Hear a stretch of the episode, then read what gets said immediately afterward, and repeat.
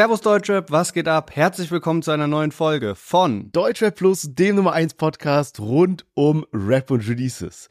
Und Selten ist es uns so leicht gefallen, wie diese Folge uns für die Songs festzulegen, denn es gibt genau fünf Songs, über die wir reden müssen.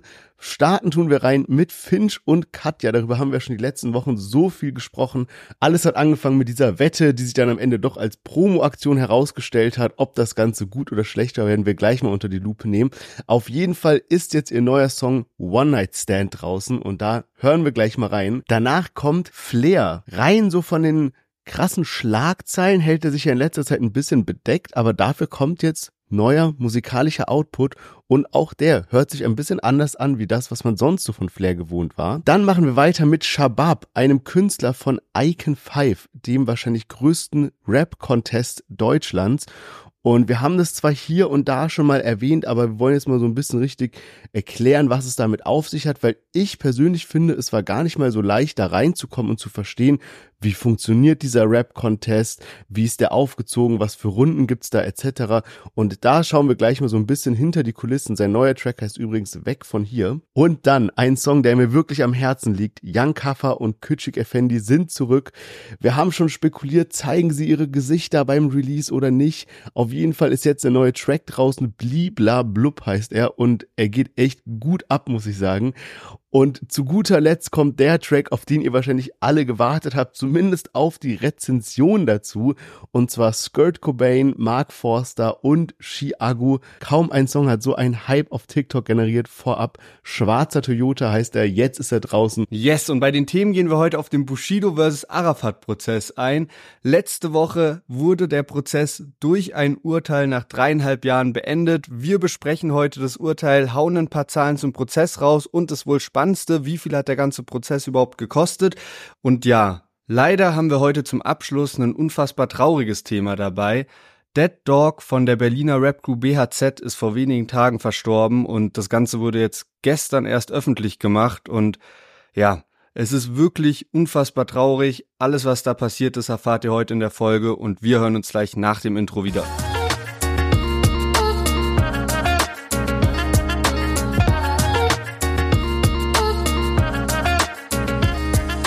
Ja, und gestern war es endlich soweit. Es war Zeit für den Super Bowl. Die Chiefs gegen die 49ers. Äh, es war ein unfassbar geiles Spiel, fand ich. Wer nicht so ganz in diesem Thema drin steckt, Super Bowl findet eben immer so mitten in der Nacht statt. Ich glaube, um 0.30 Uhr ging's hier los und dann war das Ganze noch mit Verlängerung und hat dann echt, boah, ey, Ewigkeiten gedauert. Ich glaube, ich war um keine Ahnung, kurz vor fünf oder sowas war ich dann zu Hause und wir hatten halt so eine Super Bowl Party bei einem Kumpel, der hat da alles aufgetischt und alles war im Super Bowl Team geschmückt und so. Es war richtig, richtig geil. Und was absolut gerettet hat, war natürlich unsere ganzen Effektdosen, die ich mitgebracht hatte. Ich hatte so einen kompletten Karton dabei mit jeder Sorte zum Probieren und man konnte sich mal so richtig geil durchtesten. Und eine Sorte, die finde ich bei uns komplett unterrepräsentiert ist hier im Podcast, ist Black Acai. Obwohl das die beliebteste Effekt-Flavored-Sorte ist, die es gibt. Da hat man Effekt so eine große Umfrage gemacht und wir auch. Und Black Acai hat tatsächlich als Gewinner abgeschnitten. Und ich habe jetzt auch so ein bisschen gecheckt, warum. Weil bei Lennart und mir waren immer andere Sorten irgendwie so die Favoriten. Aber jetzt gestern habe ich mich mal auf Black Acai fokussiert und ich muss sagen, es schmeckt so baba. Es ist halt so ein bisschen wie so Waldbeere oder Cranberry, aber hat trotzdem so was Frisches. Also so diese, diese Waldfrüchte in Kombination mit was Frischem. Und es ist sehr einzigartig so als Energy-Geschmack. Also ich kenne das von nirgendwo anders. Und die gute Nachricht dabei ist, diese Sorte gibt es aufgrund der hohen Beliebtheit wirklich in fast jedem Supermarkt. Also haltet mal die Augen offen und wenn ihr die Dose seht, das ist die schwarze Effektdose. Die normale ist ja die weiße mit den roten Punkten und das ist die schwarze mit den roten Punkten. Sieht halt auch sehr, sehr geil aus. Dann checkt die mal ab. Ich kann es nur empfehlen. Und jetzt ganz viel Spaß mit der neuen Folge. Let's go!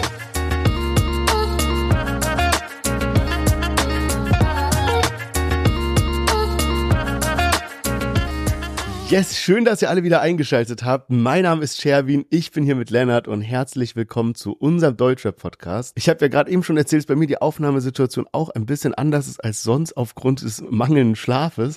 Aber bei Lennart ist sie auch anders als sonst aufgrund der ungewöhnlichen Location. Wo befindest du dich denn gerade? Yes, ich habe jetzt im Vorfeld mal drüber nachgedacht und tatsächlich ist es jetzt, glaube ich, nach vier Jahren soweit, dass Deutschrap Plus das allererste Mal von einem anderen Kontinent außer Europa aufgenommen wird. Und ich bin gerade so gefühlt am anderen Ende der Welt in Indonesien. Und während bei dir gerade 12.30 Uhr ist und du vor zwei Stunden wahrscheinlich so relativ K.O. von der Super Bowl Party aufgestanden bist, ist bei mir jetzt 18.30 Uhr. Und ich hatte heute schon einen Ausflugtag ähm, in die Teefelder von Bandung, die Stadt, wo wir sind. Wir sind zu dritt unterwegs und äh, ein Kumpel von mir ist halb Indonesier, hat deswegen hier auch Family. Wir haben ein Ferienhaus jeder hat irgendwie sein eigenes Zimmer und es ist so übelst entspannt einfach. Die ganze Zeit irgendwie mit Motorradtaxi in die Stadt fahren, dann draußen essen, spät schlafen, so wie Paschanim mir in seinem Song sagt. Genau, das ist im Moment hier so das, der, der Lifestyle. Das hört sich richtig, richtig nice an. Und ich muss sagen, irgendwie mir ist, also bist jetzt schon ein paar Tage dort, irgendwie mir ist diese Zeitverschiebung gar nicht so krass aufgefallen, weil ich glaube, voll oft ja. ist irgendwie, wenn bei uns früh morgens ist, bei dir spät abends und umgekehrt, so dass sich diese ne, die Zeiten gar nicht so krass negativ überlappen. Nee, eigentlich bin ich ja ein bisschen früher als du. Also voll oft ist es aber halt so, wie gesagt, ne, dass wir irgendwie relativ spät dann schlafen gehen. Das heißt, wenn irgendwie bei uns drei Uhr, vier Uhr ist, ist bei euch halt noch zehn Uhr abends vom ah. Tag davor. Und ähm, mir fällt es dann nur auf, eben, dass wenn ich dann irgendwie morgens so um neun oder so wach bin und dir eine Nachricht schickt, dann kriege ich halt erst paar Stunden später die Antwort, weil der bei dir dann noch irgendwie mitten in der Nacht ist. So. Ah, genau. okay, okay. Ja, nice. Ich würde sagen, bevor wir ins Chart-Update reinstarten, eine kleine Sache, die ich letzte Woche versprochen hatte. Und zwar, ich habe mir komplett die Serie Testo reingezogen, äh, mit Vase ah, und Motel und sowas, worüber wir letzte Woche gesprochen haben. Und ich muss sagen, ich habe zusammen mit meiner Freundin geschaut und als das rum war, das ging ja relativ zügig, also es handelt ja eigentlich nur von diesem einen Bankraub, war ich ehrlicherweise nach vier Blocks, ne, so war ich doch ein bisschen enttäuscht, muss ich sagen, aber für sie war es so, voll die starke Se Serie, spannend die ganze Zeit durch und sowas. Also ich glaube, es sind ein bisschen so geteilte Meinungen und vielleicht können wir da mal eine kleine Umfrage machen, was von vier Blocks, Asbest und Testo die Lieblingsserie Stimmt. der Community war. Sehr, sehr gute Idee. Ja, Mann, müssen wir auf jeden Fall mal auf Insta machen. Und äh, du hast mich auch auf eine gute Idee gebracht, weil ich kann das hier natürlich auch mal weiterschauen. Ich bin nämlich immer noch bei Folge 1 stehen geblieben, aber ich werde es auch mal fertig schauen und dann auch nochmal vielleicht meinen Senf abgeben. Ich würde aber sagen, wir starten mal rein mit einem kurzen Chart-Update und zwar in den Albumcharts. Hat Safrawi von Hoodblack sein Album rausgebracht. Wir hatten ihn ja auch mit ein paar Singles mit dabei. Er ist jetzt auf Platz 10 gestartet, eine gute Platzierung für einen Newcomer und sehr, sehr stark. Der Frankfurter Rapper Vega ist mit seinem Album auf auf Platz zwei gegangen und ich habe auch so ein paar Lieder mir sogar rausgepickt, auch ein paar von den Singles, die ich echt stark fand. Also kann ich nur empfehlen, das Album. Und in den Singlecharts ist es diese Woche relativ langweilig. Luciano mit What Happened auf Platz 18 gegangen in dem Fall eine starke Platzierung, weil er dieses Lied an einem Dienstag rausgehauen hat. Das heißt, die ersten drei Tage haben ihm eigentlich gefehlt, weil das noch die Vorwoche war und jetzt in der zweiten Woche ist er dann damit auf Platz 18 gegangen. Also sehr gute Platzierung. Nächste Woche wird's aber mehr Action in den Singlecharts geben, denn da sind viele krasse Lieder mit dabei und ein Anwärter auf Platz 1 ist auf jeden Fall Katja zusammen mit Finch und das eben vor allem, weil die auch einen Bundle dazu rausgebracht haben zu dem Song One Night Stand. Wir haben ja viel über diesen Promo-Move gesprochen, können wir gleich nochmal zusammenfassen, aber jetzt hören wir erstmal rein in das neue Lied von den beiden. Bin auf der Jagd, mal schauen was geht. Kein Bock auf Tanzen, teste erstmal das Buffet. Du guckst mich an, ich schau weg. Trink die Mische schnell auf Vexian, der Kippe, plötzlich stehst du vor mir. Oh mein Gott. Ich provoziere dich mit meinem Dekolleté. Komm nicht klar, kein Plan, warum mein Herz so schnell schlägt. Drück meinen Arsch in deinen Schritt, du weißt, worauf ich so stehe. Oh mein Gott, ja, wie du dich bewegst. Oh, oh, oh, oh, oh, OMS. Ich will kein Deep Yes, Finch zusammen mit Katja Krasavice, Luca Dantes, Baderforter und Niklas D. Das ist die komplette Interpretenliste. One Night Stand heißt das gute Ding. Und ja, Lennart hat es gerade schon erwähnt, das war wirklich eine Promo, wie sie im Buche steht, muss man sagen. Alles hat ja angefangen mit dieser Wette, wer hat mehr Bundles verkauft und dann wurden Zahlen verglichen und die Wetteinsätze waren, dass entweder, ja, dass es zu einem One-Night-Stand kommt im Falle, dass Finch gewinnt oder dass Finch, falls Katja gewinnen sollte, ein Monat lang OnlyFans-Content produzieren muss. Letztendlich hat Finch gewonnen und wir haben alle gespannt darauf gewartet, was denn jetzt passiert. Und es gab dann ein Treffen und herauskam, es gab doch kein One-Night-Stand in der Form, wie wir es erwartet hatten, sondern es kam dann ein Song raus und es war alles eine große Promo-Aktion für den Song. Und ich muss sagen, wir sind hier so von Natur aus natürlich so ein bisschen kritisch unterwegs und immer so, ah, okay, das war jetzt nur eine Promo und so. Und ich muss auch sagen, das, das sind auch meine Feelings, um ehrlich zu sein. Aber man kann es natürlich auch so betrachten, dass es halt einfach eine Promo war, die wirklich funktioniert hat. Weil das ist eben der Sinn und Zweck einer Promo, denn es war super viel Publicity auf diesem Song direkt schon als er rauskam. Dann, was sie halt auch noch verdammt gut gespielt haben, muss man sagen, dass das Video voll gepackt war mit Influencern wie Ron Bilecki, dieser Dönerjunge, ich weiß gar nicht, wie der heißt, aber der immer so Döner ist irgendwie, ähm, Chenko und ich weiß nicht, also andere Influencer auch noch mit dabei. Und jetzt ist der Song draußen und ich muss sagen, wir haben es damals auch schon so erwähnt, ne, ich glaube, Lennart und ich, wir sind jetzt nicht die großen Finch und Katja Krasavic-Fans, was so die Musik angeht aber sie haben es einfach von ihren Persönlichkeiten her perfekt inszeniert und ich finde ehrlich auch den Song haben sie gut umgesetzt.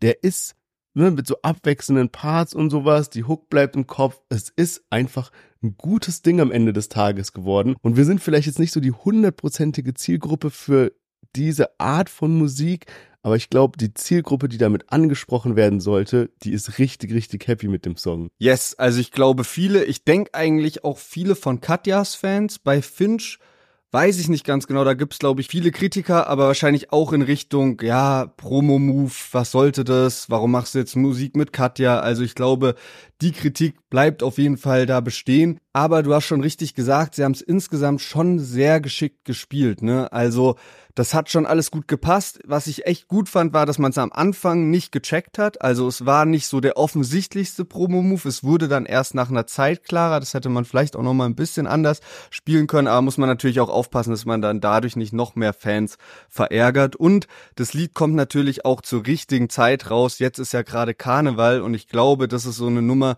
die da sehr gut passt, weil ich habe jetzt auch gemerkt, wenn ich mir das Lied so nüchtern anhöre, kann ich damit nicht viel anfangen. Aber ich glaube, es ist ist was, wenn du das irgendwie so keine Ahnung, auf dem Karneval von so einem äh, Wagen hörst und dann bleibt dir das schon ja. so im Kopf. Also Timing insgesamt hat gut gepasst von der Nummer und sie haben ja wirklich das erreicht, was sie wollten, nämlich ganz, ganz viel Aufmerksamkeit.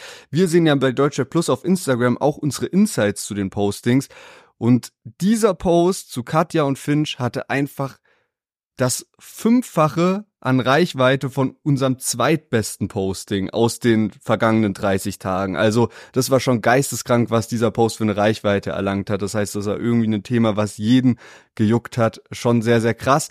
Und man hätte es vielleicht auch ein bisschen ahnen können. Wir hatten es auch einmal angesprochen, wo wir uns noch gewundert hatten, weil wir uns nicht sicher waren, ist das jetzt fake oder ist das echt. Die beiden Manager von, also ne, Trilon von Katja und ähm, Patrick Tide von Finch sind miteinander auch befreundet und vielleicht wurde dann dadurch auch das Ding eingefädelt, beziehungsweise ich erinnere mich auch dran, dass Finch gesagt hat, Katja und Finch sind auch schon seit Jahren irgendwie im Kontakt und äh, cool miteinander, wenn man sich irgendwie schon vor paar Jahren Props gegeben hat. Und was du ja auch noch erwähnt hattest, die Bundles, ne? Also das war ja sogar auch der Startpunkt für die ganze Promo. Und ja, sowohl Katja als auch Finch sind eben sehr gut darin, wenn es darum geht, Songs durch Bundles in den Charts zu pushen. Und ich glaube, dieser Song kann diese Woche auch echt alles abreißen, weil es gibt sogar zwei Bundles dazu. Es gibt einmal eins von Finch und eins von Katja. Bei dem von Finch ist eine Umhängetasche, Gleitgel, Kondome und die Single-CD drin für 19,99.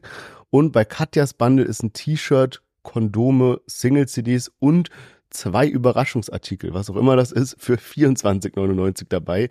Kann man jeweils über die Shops ne, von Finch oder von Katja kaufen. Und die machen dafür auch gut Promo, muss man sagen. Also sowohl Finch, wo ich es dann auch ein bisschen immer ne, komisch finde, aber klar, mittlerweile gehört es dazu, aber ich finde auch manchmal so ein bisschen komisch, wenn man sich dann da so ja, so Leute, kauft jetzt einmal diese Tasche, bla bla, 19 Euro, ich verdiene daran nix und sowas, weißt du, so keine Ahnung. Hab ich, hat für Ja, mich ja. auch immer so ein bisschen negativen Beigeschmack. Katja macht das, finde ich, sogar ein bisschen ästhetischer, oder ästhetischer, indem sie sich halt einfach so das T-Shirt anzieht und fertig ist irgendwie.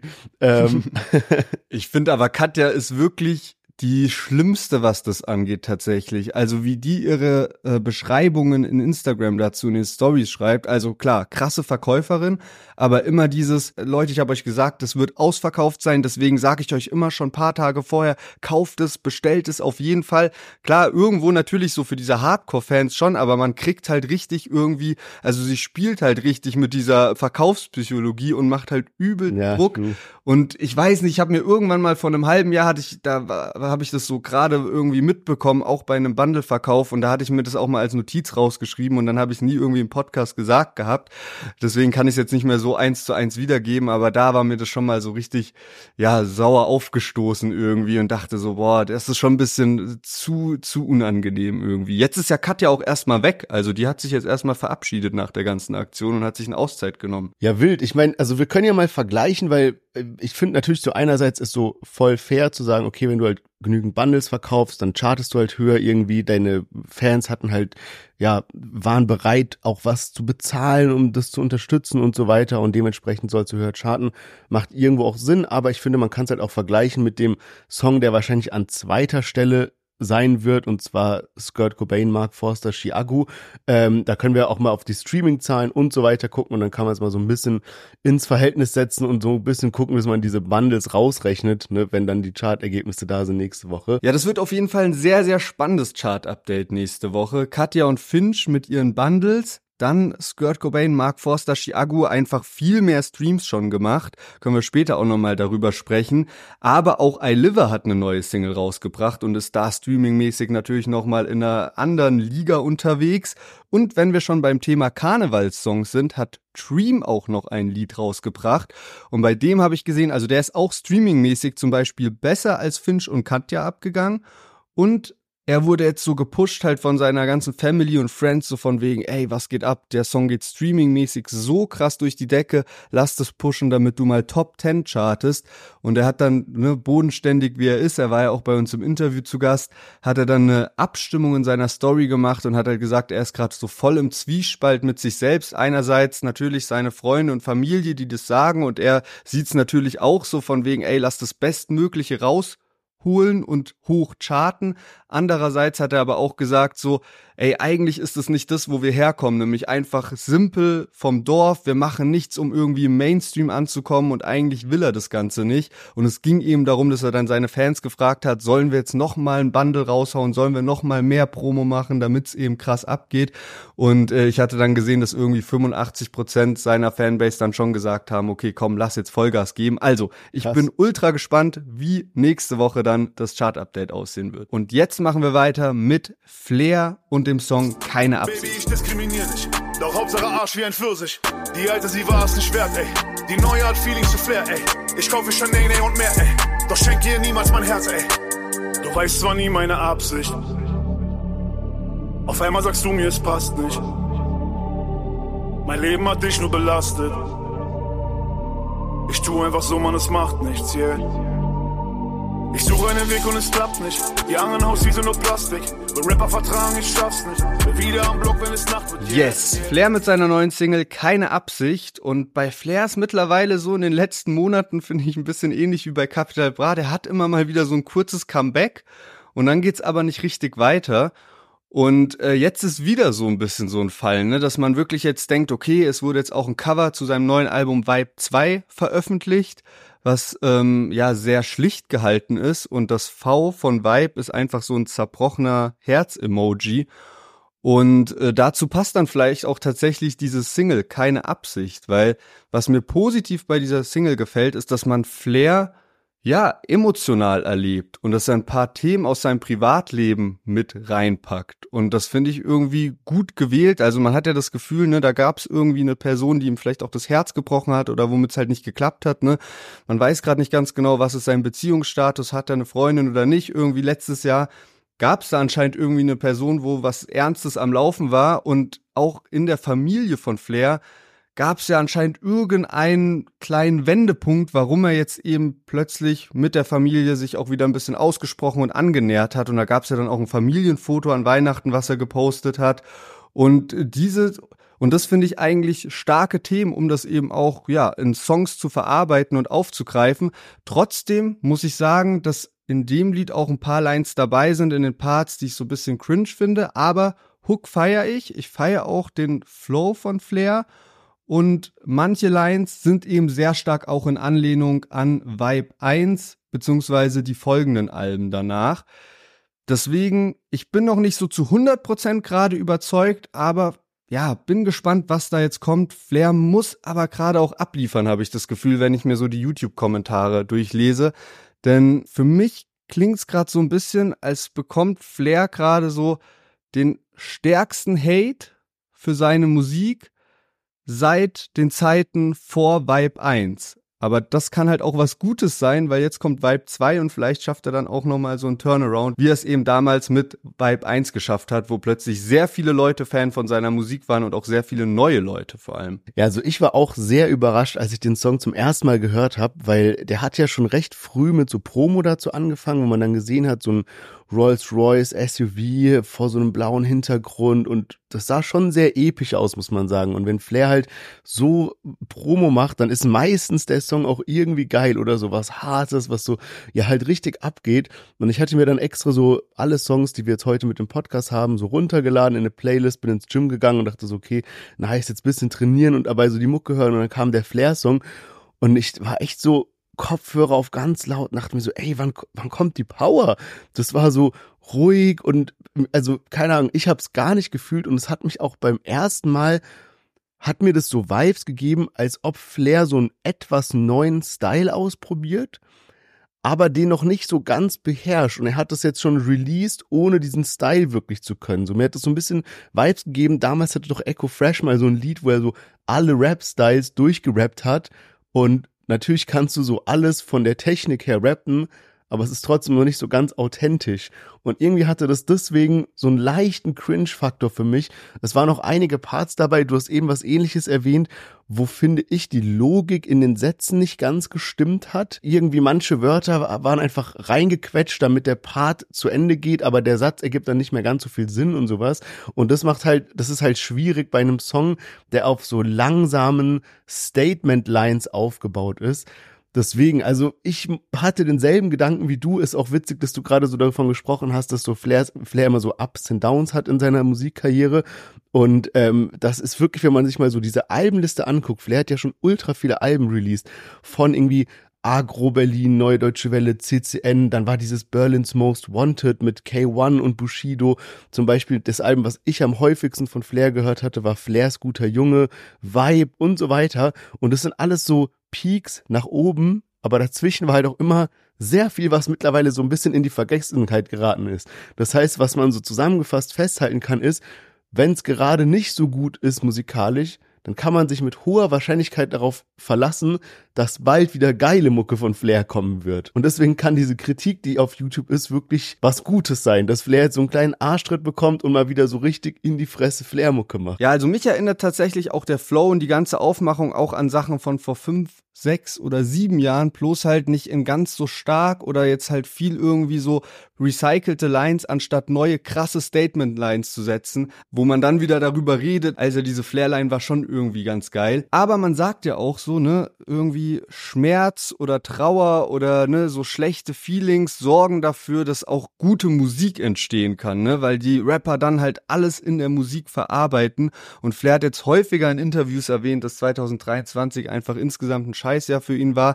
Er hat ja auch mit Symes seinen Hausproduzenten verloren, beziehungsweise man ist getrennte Wege gegangen. Es hieß auch am Anfang, ja, alles gut, aber irgendwie hat sich jetzt im Nachhinein rausgestellt, dass da doch nicht alles ganz so gut geklärt war und es da irgendwie ein bisschen Streit gab und Flair und Symes waren ja wirklich gut befreundet. Ich glaube, Symes hat teilweise bei Flair gewohnt und war bestimmt auch ein guter Einfluss menschlich für ihn.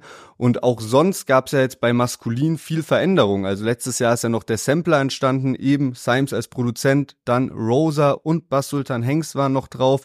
Rosa macht laut Flair jetzt mittlerweile irgendwie mehr Fokus auf äh, ihre Familie und Basultan Hengst hat vor kurzem sein erstmal letztes Interview gegeben und zwar konzentriert er sich jetzt voll auf Casino-Streams und ja, hat sich ja mit seinem Bruder in Malta eine Wohnung geholt und war irgendwie sehr spannend anzuhören, das Interview.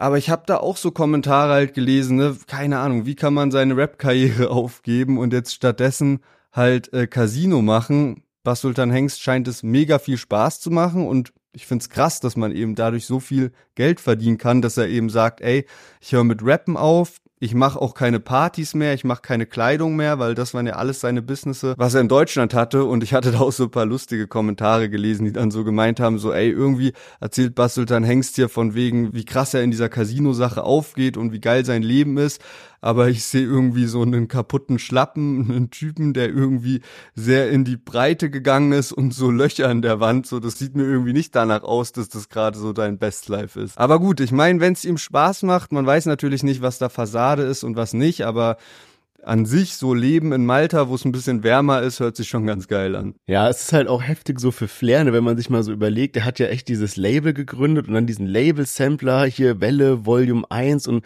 das war schon sehr geil gemacht und man dachte so, okay, der hat da jetzt so ein kleines, aber feines Team zusammengestellt mit einem Produzenten, ne, dann irgendwie Rosa als so Female Rapperin hier und Bass Sultan Hanks und es war schon so ein, es war so ein Image, es war so ein, wie so, wie so ein Mini-Ding agro oder so, keine Ahnung, aber es war halt was, ja. Und auf einmal alle weg, aber wirklich alle. Also das ist halt schon ähm, sehr beschissen, muss man sagen. Aber gut, anyways, also man kann sagen, wir haben auf jeden Fall beide Bock, dass Flair gute Mucke rausbringt, haben ja auch hohe Sympathie und ich finde es auch gut, dass er gerade so ein bisschen geraffter ist irgendwie. Es gab ja echt so eine Phase, wo er jeden Tag auf Instagram irgendwas veröffentlicht hat und gegen halb Deutschrap geschossen hat und man hat da gar nicht mehr durchgeblickt und mittlerweile ist es echt entspannt. Der hat auch, finde ich, so vor Gericht, der war ja da bei diesem Arafat-Prozess, bei der äh, Verkündung, einen sehr gerafften Eindruck gemacht. Jetzt hat er auch seine, also jetzt hat er auch neue Zähne bekommen, wo er sehr stolz drauf ist, irgendwie für 34.000 Euro und so. Sieht, also es sieht Krass. ganz, ganz Krass. gut aus, muss man sagen. Ja, damit flext er jetzt auch gut rum, dass er sich irgendwie die Zähne hat erneuern lassen und so.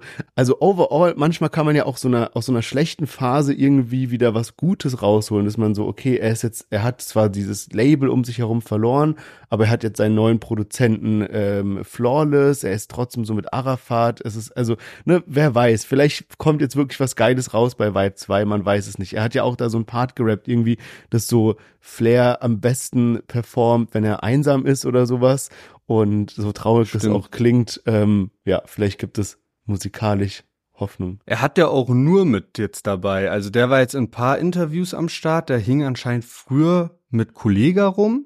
Ich kenne musikalisch ehrlich gesagt nicht so viel. Also er hat schon, er baut sich da schon auch irgendwie wieder was Neues auf. Ich weiß auch nicht ganz genau, ob wir den ruhigen Flair dieses Jahr bekommen oder den Flair, der dann doch wieder viel pöbelt, weil in den letzten Wochen gab es dann schon mal die eine oder andere Sache, gerade mit Animus und ich hatte auch gelesen, dass Flair schon wieder so ein bisschen hungrig ist auf die eine oder andere Auseinandersetzung. Aber wir werden es sehen. Mal gucken, was uns 2024 erwartet.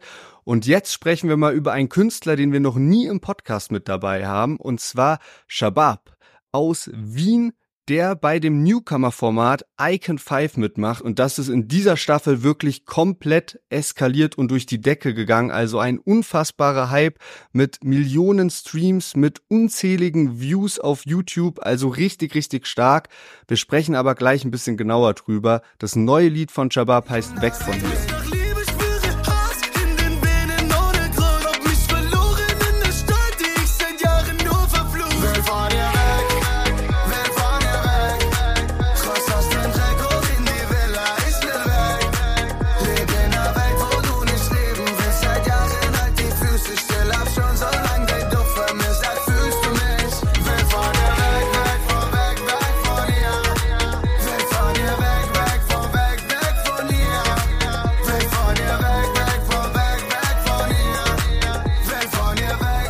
Yes, Shabab mit seinem neuen Lied Weg von hier. Und er ist ins Finale von Icon 5 gekommen und ist einer von fünf Finalisten, die jetzt in den letzten Wochen eben nochmal sehr stark von Icon bzw. Mate, so heißt dann auch der YouTube-Channel und auch der Spotify-Channel, gepusht werden. Und man muss sagen, dass er schon so der gehypteste Artist ist. Also man kennt natürlich so die Streaming-Zahlen und es gibt auch noch so auf YouTube dann so eine kleine Dokumentation zu jedem von diesen Finalisten, wo dann in 15, 20 Minuten eben so deren Weg bei Icon 5 begleitet wird. Und da hat jetzt das Video von Shabab auch die meisten Views bisher. Und deswegen liegt natürlich ein ganz krasser Fokus auf ihm. Der Gewinner von Icon 5 wird jetzt im Februar dann bekannt gegeben. Und vielleicht kannst du jetzt gleich mal ein bisschen mehr zu diesem ganzen Prozess von Icon sagen. Yes, genau, weil ich muss ehrlicherweise sagen, auch wenn wir hier so diesen Podcast haben und irgendwie jeden Tag so in den Deutschrap News sind, war das so eine kleine Parallel-Community, von der man natürlich immer was mitbekommen hm. hat, aber es war für mich gar nicht so leicht, da reinzukommen. Und was noch dazu kommt, ich habe nicht so wirklich so ein Video gefunden, was irgendwie so heißt wie das ist Icon oder das ist der Contest, so funktioniert das und dann so erklärt wird, was so die Runden sind und alles. Ähm, ich habe es mir jetzt so hier und da so ein bisschen zusammengesucht und kann es, glaube ich, ganz gut wiedergeben. Und zwar, also Icon 5, man kann sich erstmal so am leichtesten vorstellen wie so ein DSDS Contest, sage ich mal, für Rap, ja. Und warum Five? Weil es eben die fünfte Runde ist. Man kann so ein bisschen sagen, dass die ersten drei noch relativ unterm Radar waren und ne, so eher so etwas amateurhafter, ohne es jetzt abwerten zu meinen, aber noch nicht so, so hochglanz, wie das jetzt aktuell ist. Und dann so ab Icon 4 war es dann wirklich ein krasses Format und 5 ist, äh, also diese Runde ist wirklich aufgezogen, teilweise wie Kinofilme. Es ist unfassbar krass, was man da als Unterhaltung geboten bekommt. Und ähm, sie selber werben damit, dass sie über 1000 Teilnehmer äh, hatten, über 100 Millionen YouTube-Views, über 230 Millionen Spotify-Streams, was halt echt krasse Zahlen sind. Und ähm, es funktioniert so, dass man sich dort bewerben kann als Künstler. Ähm, man kann sich nur als individueller Artist bewerben, also nicht als Gruppe oder sowas. Es gibt eine kleine Anmeldegebühr von 60 Euro und dann kommt man eben rein in diese Vorrunde. Und in der Vorrunde muss man seinen eigenen Song reinschicken, sein eigenes Video. Das wird, das wird dann eben bewertet. Und das ist so ein bisschen, kann man sich vorstellen, wie so diese erste Runde auch bei DSDS, ne, wo die Leute quasi, ne, die kommen da einfach hin in diese, in das Studio bei DSDS und singen da einmal vor und so ist es halt bei Icon, die schicken da ihr Video und, und probieren dann eben weiterzukommen. Und wenn man weiterkommt, dann kommt man eben ähnlich wie bei DSDS dann in so Runden, die eben intensiver sind. Es kommt dann danach so eine Booth-Runde, wo man dann in einer professionellen Booth aufnehmen äh, muss. Man bekommt dann auch einen Künstlervertrag. Das ist so ein Konstrukt mit iGroove und Sony Music. Ähm, deswegen wird es dann alles auch direkt sehr professionell über Spotify vermarktet. Genauere Informationen zu den Künstlerverträgen habe ich da nicht. Aber was eben zu betonen ist, ist, dass man auf jeden Fall eigene Texte texten muss. Und das ist ja zum Beispiel ein bisschen anders als bei The Voice Rap, wo man ja, was ja ein anderes Format jetzt war, wo man zum Beispiel die Texte nachgesungen hat. Und ich muss sagen, nachdem ich mich jetzt so ein bisschen mit dem Format von Icon beschäftigt habe, ey, ich find's einfach richtig, richtig, richtig gut.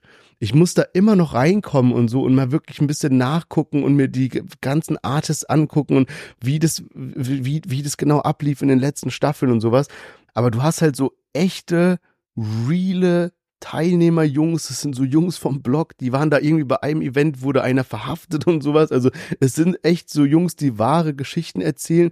Du hast einen fairen Contest, der danach auch wirklich mit Ruhm und Fame belohnt wird, wie man zum Beispiel sieht bei Künstlern wie San Andreas oder auch Bobby Van Damme und sowas.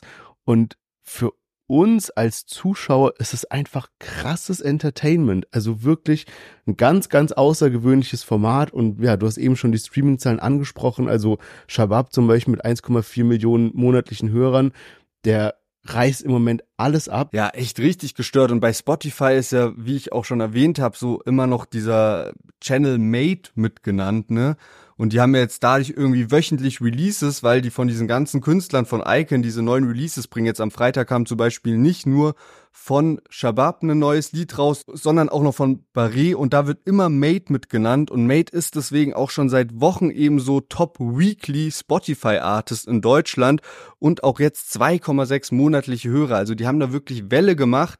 Ich habe auch irgendwie vor paar Wochen so einen Kommentar von Dadan gelesen, der so gesagt hat, ey, er findet es auch so gestört, er würde an der Stelle von Pro7 oder ne, irgendeinem größeren Fernsehsender, der so mehr im Mainstream ist, dieses ganze Format aufkaufen, um es noch krasser zu machen, weil das darf man nicht vergessen, wie independent das Ganze gestartet ist. Ne? Also ich glaube, Staffel 4 hatte San Andreas gewonnen damals und da haben wir, glaube ich, auch die ersten Male drüber geredet, aber das jetzt Icon 5, das hat wirklich nochmal so einen Sprung gemacht und wer weiß, wie krass jetzt Icon 6 werden kann, weil jetzt ist so der Fokus komplett da und äh, zum Beispiel auch Pano, den wir ja so von Kapi kennen, hat da äh, jetzt gesagt, so, ne, dass er sich da vielleicht anmelden wird. Also, das ist jetzt auch einfach schon ein Format, wo Newcomer mitmachen, die eigentlich schon ein bisschen Mainstream-Reichweite bekommen haben, ne, wie einen Pano, den kennt man mittlerweile schon, wenn man sich mit Deutschrap beschäftigt, so oder beschäftigt hat im letzten Jahr. Also echt sehr geiles Format und um nochmal zu unterstreichen, was für eine heftige Fanbase dahinter steht, habe ich noch eine Statistik dabei. Und zwar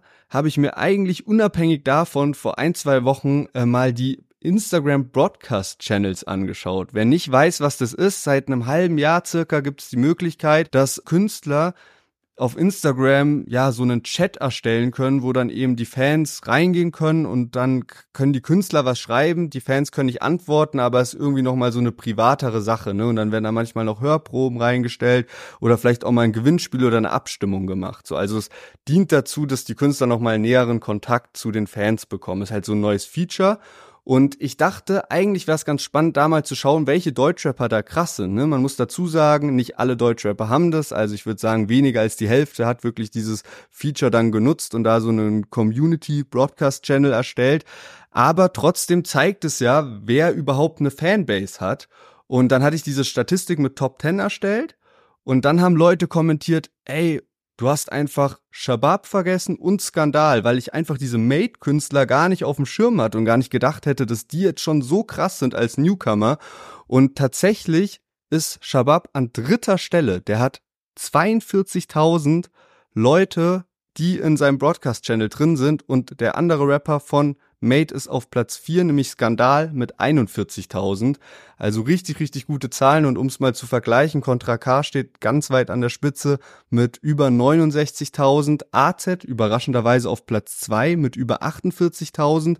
Und ja, dahinter folgen dann noch einige andere wie Loredana, Chiagu, Raf Kamora, Bad Moms J, Samra, Bushido und Rapper wie Farid Bang, Cool Savage, Summer Jam sind gar nicht in den Top 10 mit dabei. Also wirklich starke Leistung von Shabab und Skandal, dass die in diesem Ranking auf Platz 3 und 4 stehen. Und es zeigt einfach, wie heftig Welle dieses Format schlägt und dass da wirklich aktive Fans am Start sind. Ja, das ist echt heftig. Ich habe auch gesehen, dass zum Beispiel 2022 haben 40.000 Menschen mitgevotet bei Icon.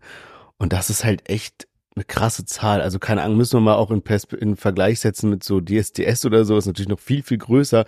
Aber wie du eben richtig gesagt hast, dass es einfach komplett independent ist. Also zum Beispiel jetzt für Icon 5 haben auch die Gründer davon oder der Gründer davon hat so ein Video gemacht, wo er so ein bisschen erklärt, wie das Ganze gestartet ist. Und die haben anscheinend in einem Livestream sind die so ein bisschen auf die Idee auch gekommen, dass sie so gesagt haben, ey, okay, wir wollen so ein Format schaffen für Newcomer-Künstler. Die müssen sich irgendwie battlen, aber jetzt nicht so beleidigen wie bei Rap am Mittwoch und so gegeneinander betteln, sondern eher so eigene Tracks machen und das ist halt auch dann so voll die Herausforderung ist für viele Künstler, wenn sie zum Beispiel in dieser Booth-Phase, da müssen sie ihre Songs immer komplett ähm, One-Time performen, was gar nicht mal so leicht ist, ne, weil du halt den Song komplett durchballern musst, ohne Fehler und sowas. Und irgendwie das so zu sehen, wie independent das aus so einer Vision rausgeboren wurde und jetzt in so einer Kultur und lebt und von dieser Hip-Hop-Kultur so getragen wird. Also ich weiß gar nicht, ob das ein Case wäre, den Pro7 seit 1 zum Beispiel kaufen könnte oder nachmachen könnte, weil es sich einfach so natürlich entwickelt hat und weil auch mhm. die ersten Runden so ultra self-made und wie gesagt so amateurhaft waren, dass man so ganz klein das gemacht hat, gemerkt hat, worauf es den Fans ankommt, aus Fehlern gelernt hat, es größer gemacht hat und jetzt ist einfach, die haben so eine eigene App, die haben so viele Teilnehmer, es ist so groß, es ist einfach geile Videos, das bietet sich perfekt an für Social Media, weil man dann Ausschnitte wieder für TikTok und Reels und so weiter nehmen kann. Also ich glaube, das ist schon sehr einmalig, muss man sagen, was die da geschaffen haben. Aber gut, kommen wir mal zu zwei anderen Künstlern und zwar Young Kaffer und Küçük Effendi. Wir haben ja jetzt schon viel spekuliert, weil sie ne, ihr Comeback angekündigt haben und dann irgendwie hat man immer mehr das Gefühl gehabt, okay, sie wollen jetzt ihre Gesichter zeigen, dann haben sie den ersten Song angekündigt, dann waren sie zum Beispiel auch zum ersten Mal auf TikTok. Wer unser Interview mit Young Kaffer Küçük Effendi gehört hat, der wird sich daran erinnern, dass sie damals noch gesagt haben, ey, TikTok nicht so ihr Ding, aber sie schließen es auch nicht aus. Und wenn sie mal auf TikTok sind, dann wollen sie es auf jeden Fall komplett anders aufziehen oder irgendwie richtig groß machen. Und ich muss sagen, also zumindest bei mir lief der Song von denen jetzt echt rauf und runter auf meinem, äh, in meinem TikTok-Feed. Und jetzt ist er da, der Song heißt Bli Bla Blub. Also sie bleiben so ein bisschen diesem aquatischen Thema treu, muss man sagen, obwohl der Titel mich doch ein bisschen überrascht hat und ich ihn auch nicht so krass fühle. Aber den Song schon. Und da hören wir jetzt erstmal rein und dann sprechen wir darüber. Let's go.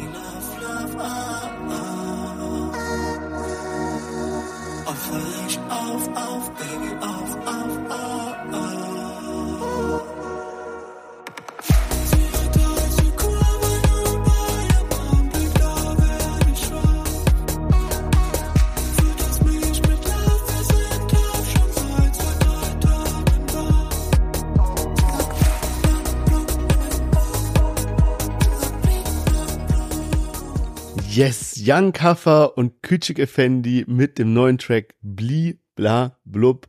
Und ja, man kann den Titel nicht ganz so cool aussprechen, aber ich muss sagen, der Song hat echt bei mir zumindest heftig eingeschlagen, vor allem mit diesem Eyo, Eyo, was da so im Hintergrund kommt. Einfach, einfach richtig geil, muss ich sagen. Und ja, also sie haben ihre Gesichter noch nicht gezeigt, unter anderem auch deshalb, weil überhaupt kein Musikvideo dazu rauskam, sondern eben nur ne, der Song an sich. Es steht jetzt aber auch die Tour an und zum Beispiel habe ich jetzt gelesen, dass Eventim selbst zu der Tour geschrieben hat, Jan Kaffer und Küçük Effendi zeigen sich in echt Doppelpunkt. Jan Kaffer und Küçük Effendi im Frühjahr 2024 auf Tour, die Maske fällt. Jan Kaffer und Küçük Effendi wagen den Schritt und werden real, quasi vom Avatar zum Superstar. Und ja, ich bin eben zunehmend gespannt, weil ich, ich kann es mir noch nicht vorstellen, muss ich sagen. Und sie spielen jetzt auch immer mit verschiedenen Sachen. Einerseits zum Beispiel mit Masken, so könnte man es ja auch machen. Und dann haben sie jetzt gerade ein Bild veröffentlicht, wahrscheinlich zu dem ersten Musikvideo, was jetzt rauskommen wird fürs neue Album, wo sie so geschminkt sind, aber nicht nur geschminkt, sondern wirklich so, dass quasi so die, die, die Gesichtsform verändert wurde, wie bei so einem Alien oder so, dass, dass da so Beulen und alles Mögliche am Kopf sind und man eben nicht erkennt, wer sie sind. Und ja, ich, es ist, sie machen es spannend, muss ich sagen. Also sie halten es auf jeden Fall spannend und ich glaube unterm Strich, dass sie dieses Element so weiternehmen werden, weil auch so ein bisschen die Magie von den beiden Artists davon abhängt, dass man nicht weiß, wie sie aussehen. Und deswegen glaube ich, dass sie es auf eine kreative Weise umsetzen werden, auf Tour zu gehen, ohne ihre Gesichter zu zeigen. Okay, sehr, sehr spannender Ansatz. Also ich weiß auch noch nicht ganz genau, was uns da erwartet. Du hast ja schon angesprochen, auf Instagram gab es jetzt so diesen Schönheitschirurgen-Post. Der wurde auch schon ein bisschen gehatet, zumindest Top-Comment davon ist, Digga, bitte nicht dieser UFO-Satan-Film jetzt, weil die sich da eben schon mit harten Eingriffen sozusagen zeigen. Ne? Also irgendwie die Stirn sieht ganz krass aus, die sehen für mich irgendwie wie so Elfen oder sowas aus. Und man bekommt ja aber schon einen Eindruck, wie die beiden wahrscheinlich aussehen. Also man hat ja in den letzten Wochen auch immer mal wieder Fotos von den beiden gesehen, wo dann so ein Emoji noch übers Gesicht gesetzt wurde. Ne? Bei dem einen sieht man, bei dem größeren sieht man ja auch, dass die seine Form wirklich geisteskrank stark ist, also seine Fitnessform. Und bin gespannt, was die vorhaben. Also im Moment ist es ja sehr krass, dieses Polarisieren. Aber die können ja jetzt auch irgendwie nicht die ganze Promophase nur Singles ohne Musikvideo raushauen, oder? Das wäre doch auch langweilig. Also. Ja, ich glaube, Musikvideos kommen jetzt raus. Also ich glaube, das sind jetzt die Bilder zum Musikvideo. Und ähm, mhm. es war ja schon damals, ne, also man, wenn man mal zurückdenkt, also damals waren sie ja nur animiert als Zeichentrickfiguren und dann irgendwann, ich weiß gar nicht mehr, das war glaube ich dieser Song, wo Bonnie Strange mitgespielt hat oder mit Ratar, mhm. glaube ich. Da hat man dann zum ersten Mal die beiden auch als Menschen gesehen ne, und man hat gesehen, okay, die sehen wirklich so aus wie die animierten Figuren. Also der eine ist etwas größer, der andere etwas kleiner. Der etwas kleinere hat lange blonde Haare, der größere kurze schwarze Haare. Und man hat so gesehen, okay, gut, die, die gibt's wirklich da, aber es war noch so krass verpixelt. Und jetzt ist ja wirklich so, also du hast recht, einerseits, es sind zwar immer so Emojis noch auf den Gesichtern, aber zum Beispiel bei den neuesten Bildern, das, was jetzt so geschminkt ist wie so Elfen oder sowas, ne, da sieht man ja dann wirklich keine, keine Verpixelung mehr, sondern es sind die echten Personen mit Mhm. ihren Augen und mit ihren Haaren und so weiter, beziehungsweise, nee, die Augen stimmt gar nicht. Ich glaube, da sind so Kontaktlinsen drin. Aber ja, ich glaube, also ich muss sagen, ich glaube, für die Fans ist es ultra geil. Also ich fühle es auch sehr krass, muss ich sagen. Und wie gesagt, ich weiß gar nicht, ob ich will, dass sie ihr Gesicht zeigen oder nicht, weil es halt irgendwie so eine gewisse Magie hat, das nicht zu wissen. Aber dann checke ich ehrlich gesagt den Film nicht, dass man jetzt eine Single rausgehauen hat, ohne Musikvideo, jetzt aber in einem Instagram-Post schon so viel von sich zeigt, was dann vielleicht in paar Wochen in einem Musikvideo auch verarbeitet wird. Also da wäre doch eigentlich der krassere Move gewesen, jetzt eine Single rauszubringen und dann direkt ein heftiges Video mit rauszubringen, was eben polarisiert, weil sie eben diesen Schönheits-OP-Film fahren. Also das wäre so für mich der Promo-Move gewesen, der dann am meisten Sinn macht, weil dann alle Leute eben bei YouTube die Kommentare da lassen von wegen, wie könnt ihr nur oder ne, wie geil macht ihr das, wie Ja. auch immer, je nachdem, ob man es eben fühlt oder nicht. Naja, gut, wer weiß, was da so die Content-Strategie oder die Release-Strategie ist. Vielleicht erstmal wieder zurückkommen, mal so ein bisschen reinkommen. Zum Beispiel, was ich jetzt auch gesehen habe, sie sind gar nicht in den Playlisten Deutsche brandneu drin und so, was ich schon irgendwie wild finde. Keine Ahnung, wer diese Playlist managt, aber so, das geht eigentlich nicht fit, muss man sagen. Ähm, und vielleicht muss man dann erstmal so ein Song droppen, damit man wieder so ein bisschen Aufmerksamkeit schafft. Okay, der, der Spotify-Account bekommt wieder irgendwie so Aufwind und dann kommt so der, der große Hit. Wer weiß. Also ich hoffe, dass es jetzt nicht so eine Shindy-Strategie wird, wo irgendwie gar kein gescheites Video rauskommt und die Fans nur so verzweifelt darauf warten. Aber es sieht ja schon mal alles danach aus, ähm, als ob da jetzt nächste Woche was kommen wird. Wir können auf jeden Fall gespannt sein und ich würde sagen, wir kommen jetzt mal zu dem Song, der auf jeden Fall krass polarisiert hat die letzten Wochen. Und zwar Skirt Cobain, Mark Forster und Chiagu, der ja dann auf den letzten Metern noch mit auf den Song aufgesprungen ist sozusagen. Da hatte er ja seine Wette verloren bei dem Song Zornig, beziehungsweise was heißt Wette verloren? Irgendwie gab es eine Wette, wenn er auf die Eins geht, dann geht er mit auf den Song hier. Das ist passiert. Er ist mit Zornig auf die Eins gegangen. Dementsprechend ist er auch auf dem Song von Skirt Cobain und Mark Forster mit drauf. Schwarzer Toyota heißt der. Und wir spielen jetzt einmal ab und dann sprechen wir darüber. Let's go. Wenn ich will, steht hier morgen neuer SUV. Weil ich chill, kennt mich jeder Makler Westberlins. Kann nichts dafür, dass mich deine große Schwester liebt. Es ist nicht krass, wenn du in der wie Schwarzer Toyota, Gucci Polo Rosa. Sie will nur auf Raves, doch ich tanze nicht zu Goa. Pullover, der ist nicht vom Flohmarkt. Sie will mit uns hängen, deshalb steht sie nach der Show da. Bin neu in dieser Branche, bekomme eine Chance. Danke Skirt Cobain, dass du auch nie Yes, Skirt Cobain, Mark Forster, Chiago und der Song heißt Schwarzer Toyota. Und ich muss sagen, kaum ein Song hat mir so einen krassen Ohrwurm verpasst, bevor er released wurde.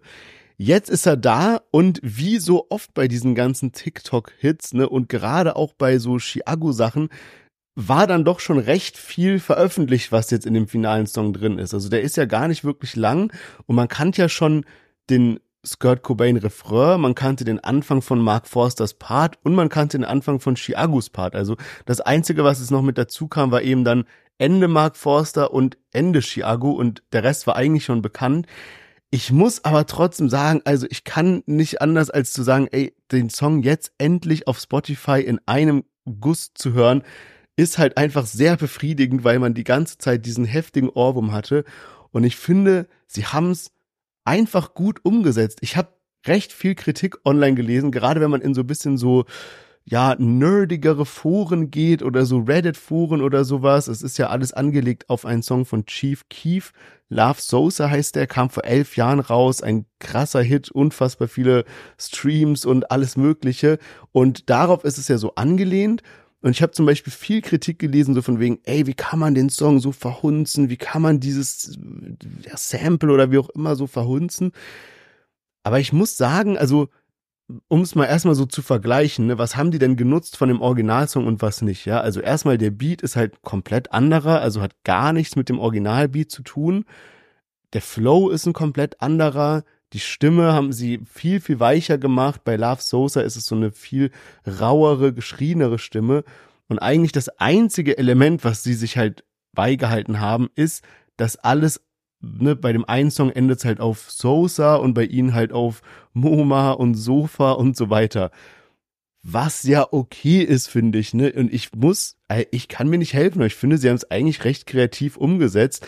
Ähm, und am Ende, was da jetzt rauskam, ist einfach ein starker Song. Fertig. Aber ich finde schon, dass der Beat jetzt nicht komplett anders ist. Also man hört es schon raus, dass die Beats ähnlich sind, aber sie haben ja auch noch ein bisschen was verändert. Ja, also vielleicht ist ein bisschen Ähnlichkeit zu erkennen, aber also gewisse Teile vom Beat, die sind zum Beispiel bei Love Sosa gar nicht drin oder umgekehrt. Also keine Ahnung. Ich finde, es ist, es ist natürlich auch eine modernere Interpretation. Ich meine, es sind elf Jahre dazwischen. Aber ja, also ich, ich finde, man kann es immer so und so sehen. Klar haben die halt krass viel Promo gemacht und das eckt irgendwie immer so ein bisschen an. Ähm, und auch viele Leute kommen nicht so ganz klar auf diesen Fakt, dass halt jetzt so Mark Forster so Rapper ist oder auf Rapper macht oder so, ähm, wo ich auch noch nicht wirklich so komplett überzeugt bin, ob das jetzt sein neuer Werdegang ist, dass er jetzt wirklich Rapper wird und nur noch auch in dieser Kultur stattfinden möchte und alles. Ähm, ich habe letztens noch mal so als Vergleich, ich hatte nicht mehr so ganz auf dem Schirm, was so die Mark Forster Songs waren und habe mir dann so seine anderen Tracks angehört und dann kommt sowas wie irgendwie und die Chöre singen für dich, oh, du, irgendwie sowas, was halt echt so ein komplett anderer Vibe ist. Aber ich finde, es passt eigentlich. Er ist ein freundlicher Typ und er passt irgendwie in diese ganze Chiago, New Wave mit rein, er kann gut singen und weiß nicht. Vielleicht bin ich da auch zu schnell überzeugt von sowas. Du, du wirkst auf mich noch ein bisschen kritischer. Ich habe jetzt eigentlich nicht so eine heftige Meinung zu dem Song, also weil ich finde das jetzt nichts, was man irgendwie so wegcanceln müsste oder so. Ist ja irgendwie lustig, dass jetzt Mark Forster Rap. Ist jetzt aber auch, finde ich, nichts, weswegen man sich so krass irgendwie streiten müsste, als wäre sonst was passiert, so, ne? Also ich weiß auch noch nicht ganz genau, was seine Strategie ist, ob das jetzt einfach mal für einen Song ist, weil es halt lustig ist oder ob das jetzt für immer immer ist oder was da der Plan ist. Ich kann auch gar nicht einschätzen, wie diese ganzen Fans von Mark Forster seiner Popmusik, wie die eigentlich zu der Sache stehen, ob die damit was anfangen können. Ich persönlich fühle das Lied jetzt nicht so krass, dass ich so denke, so, oh, ich muss mir das noch mehrmals anhören, weil ich einfach den Beat sehr langsam auch finde. Muss ehrlich sagen, das Musikvideo zum Beispiel fühle ich überhaupt nicht. Also ich finde es sogar schwach. Da ist ja auch Django mit dabei, dann Stefanie Giesinger ist, glaube ich, auch mit dabei. Und ich finde, die haben das nicht mit dem Humor umgesetzt, wie ich das eigentlich von einem Chiago oder vielleicht auch von einem Skirt Cobain erwarten würde. Also ich, also ich finde, man hat das so krass auf, okay, wir drehen jetzt ein richtiges Musikvideo gemacht und natürlich war das dann so nicht ganz ernst gemeint, aber irgendwie hätte man sich ein geileres Konzept überlegen können und da war, finde ich, mehr Potenzial dabei. Chiago hat in einem Interview auch erzählt, wie es zu dieser ganzen Sache jetzt mit Mark Forster überhaupt kam. Und tatsächlich hatten die schon ein bisschen länger Kontakt und hatten dann auch mal geschrieben wegen einem Song. Und Mark Forster hat dann anscheinend Chiago auch ja eine, eine Sache rübergeschickt und für Chiago war das dann aber zu sehr der normale Mark Forster, ne, den man halt auch von den Radiosongs kennt und äh, das hat aber Chiago, also hat er selbst zugegeben, dann nicht ganz so klar kommuniziert, weswegen dann halt Mark Forster ein bisschen abgefuckt war und dann hat Mark Forster anscheinend so TikTok-mäßig dann so gemacht, komm, wir überreden jetzt Chiago, äh, dass er ein Feature machen muss und hat halt so diese äh, öffentliche äh, Welle dann geschoben, was wiederum halt Chiago dann nicht so gefühlt hat. Und da war anscheinend dann noch irgendwie was anderes, was Chiago, wo, wo Chiago nicht genauer drauf eingegangen ist. Aber am Ende hat man sich jetzt ja offensichtlich versöhnt und auch so diese Diskrepanz ein bisschen aus dem Weg geräumt. Und Chiago war eigentlich auch ein bisschen abgeneigt davon, jetzt auf diesen Song noch drauf zu gehen. Denn Schwarzer Toyota Hörprobe ist ja schon seit paar Monaten online und wir haben ja auch schon vor paar Monaten darüber gesprochen, dass eben Mark Forster da jetzt drauf sein wird und rappen wird. Und dann hat sich Chiago so ein bisschen gefühlt, ne, ja, mache ich das jetzt wirklich? Kommt das nicht ein bisschen komisch? Aber Skirt Cobain hat ihn eben gefragt und den Rest hast du ja auch schon erklärt. Und jetzt ist eben dieses Dreier-Feature da entstanden und es schlägt ja auch ordentlich Wellen. Also wir hatten nämlich dann letzten Donnerstag eine Instagram-Umfrage gemacht, ob der Song in den ersten 24 Stunden die 500.000 Streams erreichen wird oder nicht. Und 63 Prozent von euch haben für Ja gestimmt und 37 Prozent für Nein. Und tatsächlich haben sie es dann doch deutlich geschafft und eben über 700 Streams in den ersten 24 Stunden gemacht. Und ja, wir werden nächste Woche im Chart-Update dann sehen, sehen, was das für eine Chartplatzierung ist. Bin auch sehr gespannt. Ich meine, die haben jetzt kein Bundle verkauft, was ja auch nochmal wirklich relevant ist, wenn man das vergleicht jetzt mit zum Beispiel äh, Finch und Katja. Aber ja, also ich glaube, der Song, ja, ist schwer zu sagen. Ich kann es gar nicht einschätzen, weil halt so Katjas Song nochmal in diese so Mainstream Malle-Bubble so reinschlägt, die halt auch extrem stark ist. Deswegen, keine Ahnung, schwer abzuschätzen. Was ich mich noch gefragt habe, ist, es müsste doch eigentlich einen Lost Part von Skirt Cobain jetzt geben, weil dieser Song muss ja eigentlich fertig gewesen sein und dann wahrscheinlich so, dass ne, Refrain macht Skirt Cobain und dann kommt Mark Forster, dann kommt Refrain und dann kommt irgendwie ein Skirt Cobain Part und der wurde jetzt eben ersetzt durch Chiago. Also irgendwo müsste ja eigentlich dieser Part noch rumliegen. Stimmt, aber hat er wahrscheinlich auch gerne geopfert, denn man muss natürlich sagen, ne, Chiago gerade im absoluten Hype und das hat dem Ganzen natürlich nochmal eine andere Reichweite verliehen. Ja. Deswegen äh, hat Skirt Cobain das bestimmt auch gerne gemacht, da eben noch Chiago drauf zu holen, weil jetzt eben Top 5 oder wer weiß, was es dann am Ende ist, auf jeden Fall drin ist. Ja, safe. Ja, und eine andere Sache, die sich auch auf die Parts bezieht, es gibt eben eine Line von Mark Forster, bei dem jetzt, bei der jetzt wirklich heftig spekuliert wird, was damit gemeint war. Und zwar rappt Mark am Ende seines Parts, wenn ich will, steht hier morgen neuer SUV, weil ich chill, kennt mich jeder Makler Westberlins, kann nichts dafür, dass mich deine große Schwester liebt. Es ist nicht krass, wenn du in der WG, ne, also irgendwie SUV Westberlins Schwester liebt und dann ist es so gemutet. Und irgendwie sind jetzt so wilde Spekulationen mit so, ist es nicht krass, wenn du in der WG Messer ziehst, was aber keinen Sinn macht, oder Pepbahn ziehst, habe ich auch gelesen, oder so irgend auf irgendwelche Drugs, die man dort einfügen kann. Ähm, aber keine Ahnung, also hat er auf jeden Fall schon mal sehr Rapper-like gemacht, dass er so bei seinem ersten Rap-Part direkt so eine geblurrte Line irgendwie mit drin hat, über die, die Leute jetzt spekulieren können. True, aber dann fast bisschen zu schwer gemacht, weil irgendwie zu früh auch gemutet, statt nur vielleicht Ja. ein, zwei Wörter, war schon, ja, sehr früh abgewürgt quasi. Ich glaube, das Wort gibst könnte da auch das letzte Wort in der Line sein. Was ich auch diese Woche schockierendes erfahren habe über Mark Forster ist, dass Mark Forster gar nicht sein richtiger Name ist. Ich dachte irgendwie die ganze Zeit so, Mark Forster heißt halt einfach bürgerlich so. Dem war aber gar nicht so und er hat jetzt bei ähm, Papa Platte einmal klargestellt, wie er denn zu seinem Namen Mark Forster kam. Und zwar ähm, ist Mark zwar sein bürgerlicher Name, weil seine Eltern irgendwie gesagt haben, also seine Eltern sind polnisch und haben irgendwie gesagt, okay, eigentlich wollten sie ihn Marek nennen, aber Marek war ihn, ja, haben sie irgendwie gedacht, das so ist nicht so gut in Deutschland oder so und dann haben sie mal ihn halt Mark genannt, aber immer Marek ihn angesprochen sozusagen. Also er wurde von seinen Eltern und seiner Familie immer Marek genannt. Und er selber hat sich, glaube ich, auch Marek vorgestellt und so. Das war quasi sein Name, obwohl auf seinem Pass Mark stand. Sein Nachname ist aber Svirtnia, wenn ich es richtig ausspreche.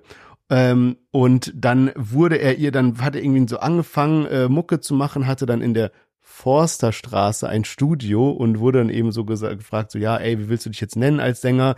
Brauchst du irgendwie einen Sängername? Und er meinte halt, naja, gut, ich heiße Marek Svirtnia, ne? Also so wie er immer genannt wurde und sich genannt hat, plus sein Nachname.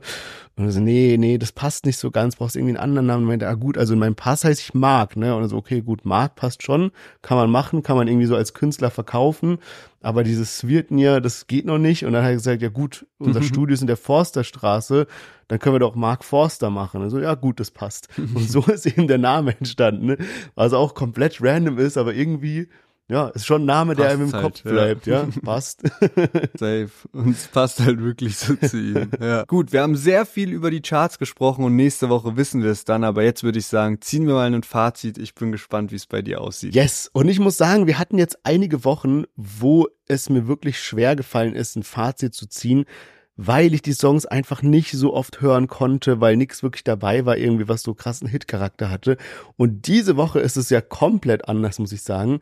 Wir hatten mit dabei Finch und Katja mit One Night Stand, Flair mit Keine Absicht, Shabab mit Weg von hier, Young Kaffer Küçük Efendi mit Bli Bla Blub und zu guter Letzt Skirt Cobain, Mark Forster und Chiago mit schwarzer Toyota. Ich hätte anfangs, also ohne jetzt die Folge aufgenommen zu haben, hätte ich irgendwie so direkt gedacht, dass bei dir so schwarzer Toyota so safe die Eins ist, aber nachdem du jetzt so gar nicht begeistert warst von dem Song, keine Ahnung, was ist bei dir der Track der Woche? Flair? Ja, ich habe auch gerade überlegt. Also bei mir ist es echt schwierig, weil mich nichts so krass abgeholt hat. und dann vielleicht tatsächlich am ehesten Flair. Also auch die anderen Releases, die rausgekommen sind, waren jetzt nicht so mein Film, die wir jetzt heute nicht im Podcast mit dabei hatten. Ja, ich muss sagen, wir hatten diese Woche echt viel Zeit, um die Songs auf uns wirken zu lassen, ne? weil einerseits, was einerseits nehmen wir nicht immer am Montag auf, und das ist jetzt quasi Montag, der Tag nach dem Super Bowl und so weiter, sondern manchmal auch früher. Plus manchmal braucht es relativ lange, bis wir uns für die Songs entschieden haben, die wir mit in den Podcast nehmen, die beim Release Friday rauskamen, weil dann irgendwie noch irgendwelche Ereignisse stattfinden etc. pp. Und diese Woche war es wirklich so, wir wussten von vornherein, welche Songs nehmen wir mit rein und wir haben Montag aufgenommen. Dementsprechend konnte ich jetzt einige Tage mir die Songs durchhören. Und ich muss sagen, also bei mir ist Jan Kafa Küçük Effendi, Skirt Cobain und der Song, den wir nicht mit dabei hatten von Dream. Hey, keine Ahnung, der hat mich auch krass gecatcht, obwohl der so richtig so Karneval, Ballermann-Ding ist. Aber ey, ich weiß nicht, dieser Song macht irgendwas mit mir. Und ich muss sagen, die drei habe ich am Ende in so eine einzelne Playlist ge gepackt, weil ich so ein von jedem Song Ohrwurm hatte und einfach dieses Dreier-Ding durchhören konnte ohne Ende. Also wirklich krass, was die da abgeliefert haben. Ich glaube aber tatsächlich, dass der Young Kafa Küçük Effendi Track der ist, den ich auf lange Frist am häufigsten hören werde, weil schwarzer Toyota finde ich extrem stark aber ich hab den jetzt schon so ein bisschen durch. Auch weil der halt bei TikTok schon die ganze Zeit rauf runter lief und sowas. Und äh, ja, bei Jan Kafakücü Gefendi, ich glaube, den, den werde ich auf jeden Fall noch eine ganze Weile hören. Yes, wer weiß. Und vielleicht haben wir die beiden ja demnächst auch wieder im Podcast mit dabei, mit einem Musikvideo dann tatsächlich. Mal schauen. Bei mir gibt's heute mal wieder eine Story mitten aus dem Leben und zwar habe ich hier im Podcast ja vor einigen Wochen auch geleakt, dass ich seit einiger Zeit in ein Yoga-Studio gehe und neulich habe ich mal wieder den perfekten Use Case für die Trinkmahlzeiten von unserem Partner Y-Food entdeckt. Und zwar hatte ich irgendwann abends um sieben diese Yoga-Session und war an dem Tag arbeiten, dann irgendwie nur kurz zu Hause, also keine Zeit gehabt, irgendwas zu essen. Und so kurz vorm Sport ist es ja auch eh immer schlecht, was zu essen, ne? weil mit vollem Magen funktioniert das Ganze ja nicht so gut. Dann bin ich also so ins Yoga und war aber eigentlich mega hungrig, weil ich das letzte Mal halt mittags was gegessen habe. Und dann hat einfach so heftig dieses Magenknurren gekickt und ich musste das so krass unterdrücken, weil es ja teilweise auch wirklich ultra ruhig ist und man auch so meditative Übungen hat, wo man einfach da sitzt beziehungsweise liegt. Und ich dachte mir, shit, so ein Y-Food oder vielleicht auch nur ein halbes Y-Food davor hätte so gerettet und geregelt und ich kann mich auch dran erinnern, vor paar Jahren als dann, ne, ich war irgendwie gewohnt, nur noch Homeoffice zu haben. Und dann ging so bei mir wieder Uni los. Und da hatte ich das richtig häufig, dass ich halt morgens so eine Kleinigkeit gegessen habe, dann bin ich hingegangen, habe aber völlig unterschätzt, wie anstrengend das quasi ist, wenn man so drei, vier Stunden nicht die Möglichkeit hat, sich irgendwas zu essen zu holen und irgendwie konzentriert in der Uni ist, so Gruppenarbeiten macht und vielleicht auch schon einen längeren Weg zur Uni hinter sich hatte. Und da kann ich mich auch an ein paar Situationen erinnern, wo eben dieses Magenknurren dann aufgekommen ist und und man einfach nur gebetet hat, hoffentlich, hoffentlich kommt jetzt gleich die Mittagspause. Also, falls ihr das auch kennt, ich kann euch da wirklich die Trinkmahlzeiten von Y-Food empfehlen. Gibt's in allen möglichen Sorten, zum Beispiel Classic Schoko, Cold Brew Coffee oder auch Happy Banana und noch vieles mehr. Immer praktisch für unterwegs und mit unserem Code RAP-Podcast, alles groß geschrieben, gibt's 10% auf eure Bestellungen im Y-Food Store. Und den Link haben wir euch in die Show Notes gepackt und da könnt ihr dann mal schauen, auf welches Paket ihr Lust habt, auf welche Sorten ihr Lust habt. Und jetzt machen wir weiter mit den Themen dieser Woche und wir starten mal mit dem Bushido Arafat Prozess. Und ja, da geht irgendwie so eine Ära zu Ende, denn im Jahr 2020, als auch Deutsche Plus gestartet ist, ging dann dieser Prozess los. Ich habe es mal rausgesucht. Das Ganze war tatsächlich am 17. August 2020 und jetzt dreieinhalb Jahre später 1268 Tage später, am 6. Februar 2024, war dann das Urteil da und um nochmal ganz kurz zusammenzufassen, worum es überhaupt ging, Bushido Arafat haben lange Jahre zusammengearbeitet, dann war diese ganze Trennungsthematik da und in diesem Prozess ging es eigentlich dann ganz spezifisch um einen Tag, nämlich den 18. Januar 2018, als sich Bushido und Arafat und Arafats Brüder in der Puderstraße getroffen haben. Und da war jetzt eben die Frage, die geklärt werden soll, kam es da zu Handgreiflichkeiten oder nicht, weil eben Die Anklage gegen Arafat war Freiheitsberaubung, weil er ihm die Tür abgeschlossen haben soll. Dann versuchte schwere räuberische Erpressung, weil es da um Millionenbeträge an Geld ging. Dann gefährliche Körperverletzung, diese ganze Geschichte mit der halbvollen Erikli-Flasche, die Arafat in Bushidos Gesicht geschlagen haben soll. Und auch der Wurf mit dem Stuhl auf Bushido. Das waren eben so diese zentralen Punkte. Und auch eine wichtige Sache, diese Audiodatei, die dann irgendwann während dem Prozess aufgetaucht ist, wo dann irgendwie so der ein Audioforensiker das untersuchen sollte, diese Datei nun echt ist oder auch nicht. Und man konnte eben dann am Ende auch das Ganze nicht ganz beweisen, war das jetzt echt oder nicht. Es war klar, dass Metadaten gefehlt haben. Es war klar, dass da auch Ausschnitte eventuell fehlen und insgesamt sind da noch viele Fragezeichen geblieben, aber trotzdem wurde jetzt Arafat freigesprochen von diesen Vorwürfen und auch die Brüder wurden freigesprochen. Die einzige Strafe, die jetzt auf Arafat zukommt, sind 81.000 Euro, weil er mehrere Gespräche heimlich aufgezeichnet haben soll und das ist eben verboten. Ja, das ist echt ein krasses Urteil, muss man sagen, vor allem nachdem eben dieser ganze Gerichtsfall auch so geframed wurde irgendwie durch diese Amazon-Doku und alles.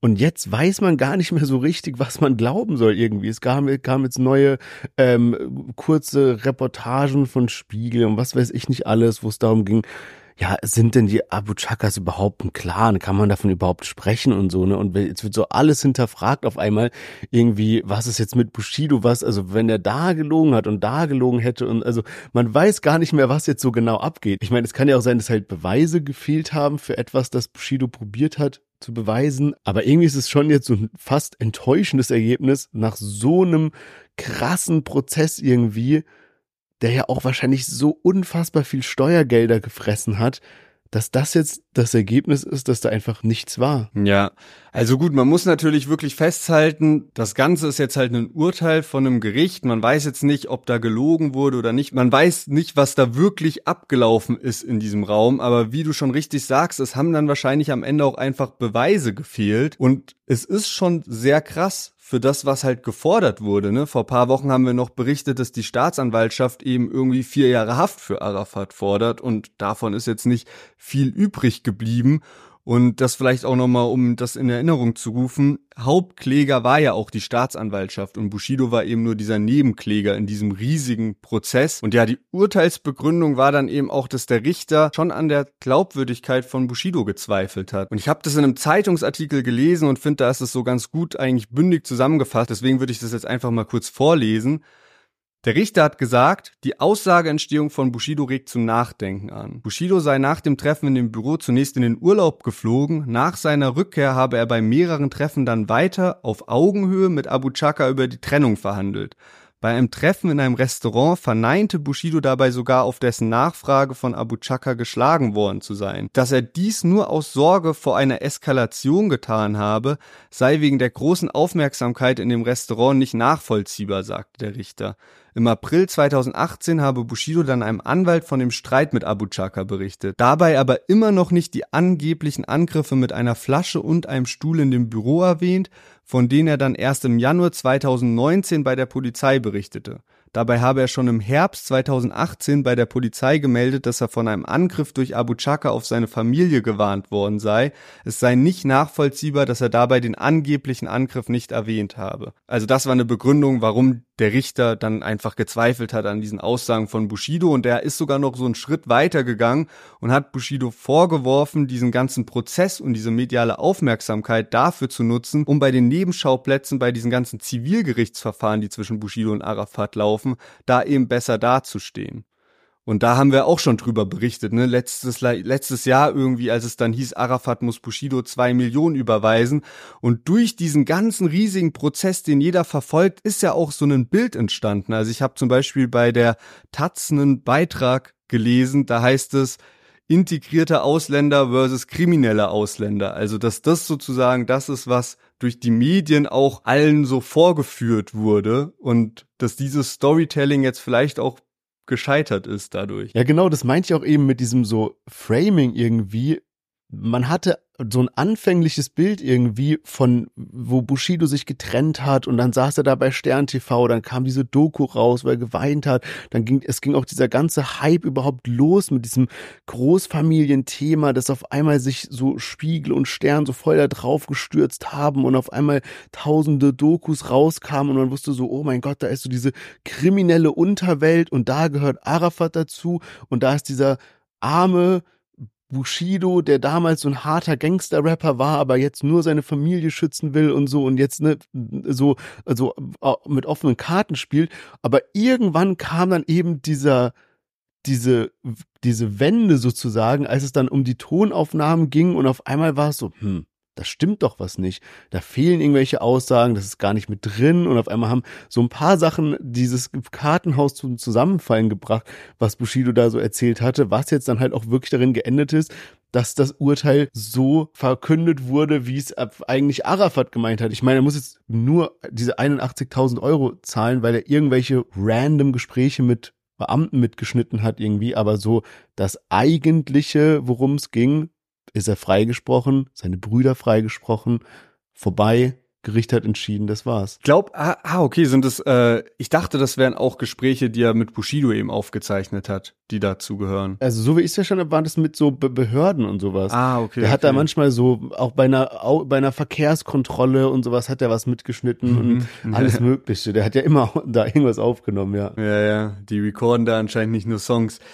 Ja, es soll aber tatsächlich eventuell einen weiteren Prozess gegen Arafat geben, und zwar von der Staatsanwaltschaft aus. Und zwar sind da jetzt auch durch diesen Bushido-Prozess ganz viele Steuersachen aufgetaucht, ne? Also, dass eben Bushido und Arafat über Jahre hinweg nochmal mehr Geld verdient haben, als eigentlich das Finanzamt weiß und dass da eben viel auch schwarz irgendwie wegging. Und das hat ja Bushido eben auch ausgepackt. Also das sind ja wirklich Sachen, die eben Bushido dann beim LKA oder wo man das macht, dann auch gebeichtet hat. Und ja, also wer weiß, wie lange es dauert, bis irgendwie der nächste Prozess gegen Arafat losgeht. Und wir haben schon drüber gesprochen, diese ganzen Nebenschauplätze bei den Zivilgerichten sind vielleicht auch die eigentlich wichtigen Prozesse für einen Bushido, weil es da wirklich um Geld ging. Ich weiß nicht, was es einem Bushido jetzt gebracht hätte, wenn Arafat ins Gefängnis geht, weil Bushido macht ja jetzt eh sein Leben in Dubai, ne? Also wenn er von Arafat bedroht wird oder so, dann ist diese Situation ja jetzt durch das Auswandern eh erstmal aufgelöst. Und vielleicht ging es da halt doch dann viel darum, einfach ne, dieses Mediale zu nutzen, um in anderen Prozessen besser dazustehen. Und es kann schon auch sein,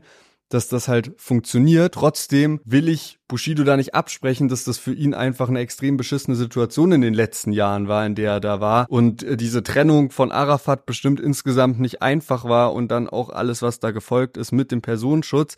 Aber lass da noch mal jetzt kurz auflösen, was das Ganze eigentlich gekostet hat. Und das sind schon enorme Summen, wo man sich fragt, wie gestört ist das eigentlich, dass das jetzt so ein dreieinhalb Jahre Prozess war. Also ich erwarte irgendwie, dass in 50 Jahren oder 100 Jahren in den Geschichtsbüchern auch der Bushido-Arafat-Prozess behandelt wird. So gestört, was da jetzt so abging. Also 114 Prozesstage, über 60 Zeugen und die Kosten wurden von der Bild-Zeitung auf 2,4 Millionen Euro geschätzt. Also allein schon für die Richter irgendwie 500.000 Euro.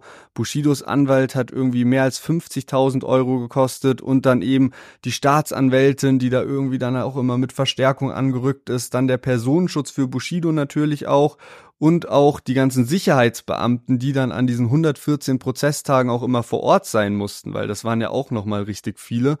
Und noch paar Zahlen, die ich ganz interessant fand, und zwar Arafat bekommt jetzt eine Entschädigung, weil er vom 15. bis 31. Januar 2019 wegen der Vorwürfe in der Untersuchungshaft saß, wie sich jetzt eben rausstellt, zu Unrecht laut dem Urteil und bekommt deswegen 1275 Euro. Und was ich gar nicht mehr auf dem Schirm hatte, ist, dass Arafats Bruder Yasser, der ja auch jetzt einen TikTok-Hype hatte irgendwie im letzten Jahr und sich sehr in die Öffentlichkeit gestellt hat, der war tatsächlich mehr als ein halbes Jahr in Haft und zwar 18. Mai bis 16. Dezember 2020 und bekommt deswegen jetzt auch 16.000 Euro als Entschädigung. Was eigentlich ultra wenig ist, wenn man mal so vergleicht irgendwie, was der Tagessatz ist, mit dem jetzt Arafats Strafe bemessen wurde, diese 81.000 Euro, das sind irgendwie ich weiß nicht, 900 Euro Tagessatz oder irgendwie sowas. Wohingegen, wenn du jetzt irgendwie da ne, halbes Jahr einen Knast hast, was bekommt der jetzt? Also Yasser bekommt 16.000 dafür und Arafat bekommt für zwei Wochen 1.200. Aber ja, also ich glaube, Arafats Einkommen wurde auf 27.000 Euro im Monat circa geschätzt. Ja. Und da ist das natürlich nichts dagegen. Krass. Okay, wild. Naja, ein spektakulärer Prozess geht zu Ende und äh, ja, das ist das Ergebnis.